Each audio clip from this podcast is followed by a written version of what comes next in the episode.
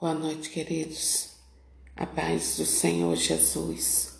Deus abençoe a sua vida e que o Espírito de Deus ele venha sobre ti e sobre mim, nos dando a compreensão daquilo que Deus quer nesta palavra que nós vamos meditar neste momento.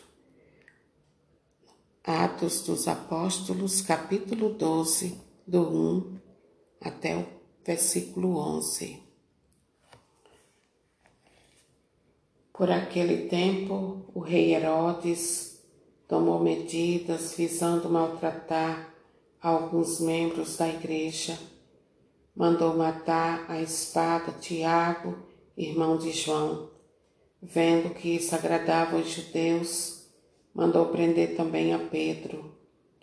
Eram os dias dos pães sem fermento. Depois de prender Pedro, Herodes lançou na prisão, guardado por quatro turnos de quatro soldados. Herodes tinha a intenção de apresentá-lo ao povo depois da festa da Páscoa. Enquanto Pedro era mantido na prisão, a igreja orava continuamente a Deus por ele. Na noite antes que Herodes o ia fazer comparecer ante o tribunal, Pedro dormia entre dois soldados, preso com duas correntes, enquanto guardas vigiavam a porta da prisão. E eis que apareceu o anjo do Senhor, e uma luz iluminou a cela. O anjo tocou o ombro de Pedro, acordou-o e disse: Levanta-te depressa. As correntes caíram-lhe das mãos. O anjo continuou: Põe o cinto e calça tuas sandálias. Pedro obedeceu e o anjo lhe disse: Veste tua capa e vem comigo. Pedro acompanhou-o sem saber se a intervenção do anjo era realidade, pensar sem saber que a intervenção do anjo era realidade, pensava que era uma visão. Depois de passarem pela primeira e pela segunda guarda, chegaram ao portão de ferro que dava para a cidade. O portão abriu-se sozinho. Eles saíram, caminharam por uma rua e logo depois o anjo o deixou. Então Pedro caiu em si e disse: Agora sei de fato que o Senhor enviou seu anjo para me livrar do poder de Herodes e de tudo o que o povo judeu esperava. Palavra do Senhor, graças a Deus, bendito seja Deus. Aleluia pela palavra do Senhor porque ela transforma a nossa vida, ela traz para nós esperança todos os dias. Queridos e queridas, nós estamos falando de Atos 12, do 1 ao 11. E aquele foi o dia a noite da manifestação do poder de Deus na vida de Pedro, porque a igreja estava unida em oração por ele. Olha só a importância da igreja do Senhor estar unida na mesma sintonia na mesma comunhão.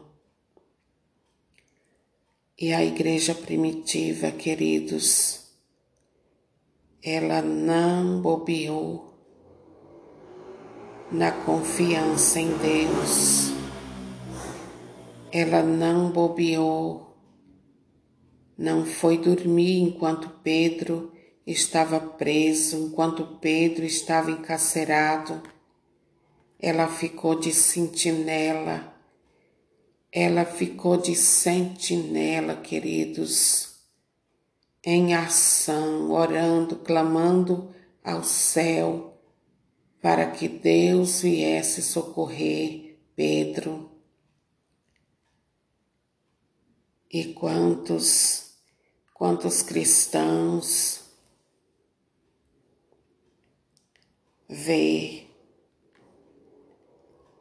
o Papa que é o Pedro de hoje,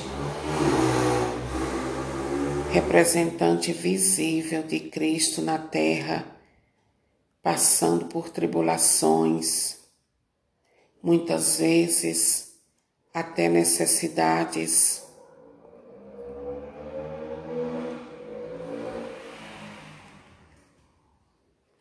De alguém que vá lá e diga uma palavra, uma palavra que vem do coração de Deus. Quantas vezes, queridos, o Pedro de hoje, que é o Papa, passa tribulações, é acusado, caluniado, e ao invés de nós nos colocarmos na mesma posição da igreja primitiva. Sabe o que é que muitos fazem? Vai dormir, como se nada tivesse acontecendo. Vai dormir como quem diz: não é comigo, não é com a minha família, tá tudo ok. Ficamos indiferentes ao que está acontecendo com o Pedro de hoje e até dizendo: Ah, já tem muita gente rezando, já tem muita gente orando por ele, o mundo inteiro está orando por ele. E ficamos assim, queridos, arrumando desculpas para não fazer aquilo que Deus deseja que façamos. Eu e você precisamos fazer a nossa parte. Nós não podemos ser daqueles que diz, ah, fulano já está fazendo, cicrano já está fazendo, fulano, beltrano já está fazendo. Não, nós precisamos de fazer a nossa parte, queridos. Deus conta conosco, Deus conta com você. Olha só quantas mães vê a sua família se destruindo, marido para um lado, filho para o outro, e ela não dobra o joelho diante do Senhor e clama a Ele por libertação em seu lar, na vida de sua família ela fica dormindo, ela dorme enquanto ela dorme, queridos. Satanás está fazendo a festa na família dela. Satanás está dividindo, porque este é o papel de Satanás: destruir, dividir. E aí, marido na prostituição, no adultério, filhos se drogando, tudo um caos, e ela lá dormindo, a igreja dormindo, o povo de Deus dormindo, os filhos de Deus dormindo, e as trevas em ação, fazendo coisas horríveis, terríveis na vida das nossas famílias, queridos. Talvez você diga assim: ah, eu, eu já cansei de orar, eu já orei tanto e não vi nada acontecer. Queridos, é preciso perseverar. São Paulo diz: orai sem cessar. O que ele está querendo nos dizer, queridos, queridas, é para que eu e você ore, ore sem parar Ore sem desanimar, ore Não é uma vezinha aqui, outra ali, não. É orar todos os dias, é estar em oração em todos os momentos da nossa vida, queridos. É orar sem desanimar. É isso que Paulo está dizendo, orar sem cessar, para que nós não desanimemos. Se você é uma dessas pessoas que, que já disse, ah, vou jogar a toalha, não vou orar mais não, já orei tanto e não vi nada acontecer, as coisas continuam difíceis, não vejo nada de bom acontecer, querida, não desista, não desista, continue orando, continue clamando a Deus, não desista, porque você vai ver você vai ver a vitória de Deus acontecer. Os que desistem não contemplam a glória de Deus, não contemplam os milagres de Deus, querida, querido, mas aqueles que perseveram, aqueles que lutam, aqueles que fazem a sua parte sem desanimar, Deus dá vitória, queridos. É só a gente ler, queridos, os, os textos bíblicos, aquilo que está escrito na Bíblia de homens e mulheres de Deus. Eles perseveraram e foram vitoriosos. Você também vai ser, sua família também vai ser, querida, querido, se você não desistir se você perseverar. Não durma no ponto, minha irmã. Não durma no ponto, meu irmão. Busque ao Senhor com perseverança. Ore com fervor. Ore com, com toda a força do teu coração.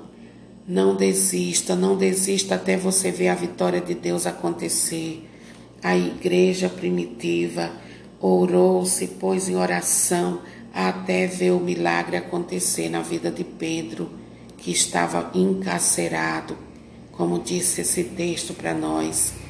A igreja primitiva, ela se pôs como sentinela em favor de Pedro. Queridos, quando nós vemos que a igreja do Senhor, que o povo de Deus né, estão necessitados, das nossas orações, do nosso clamor a Deus.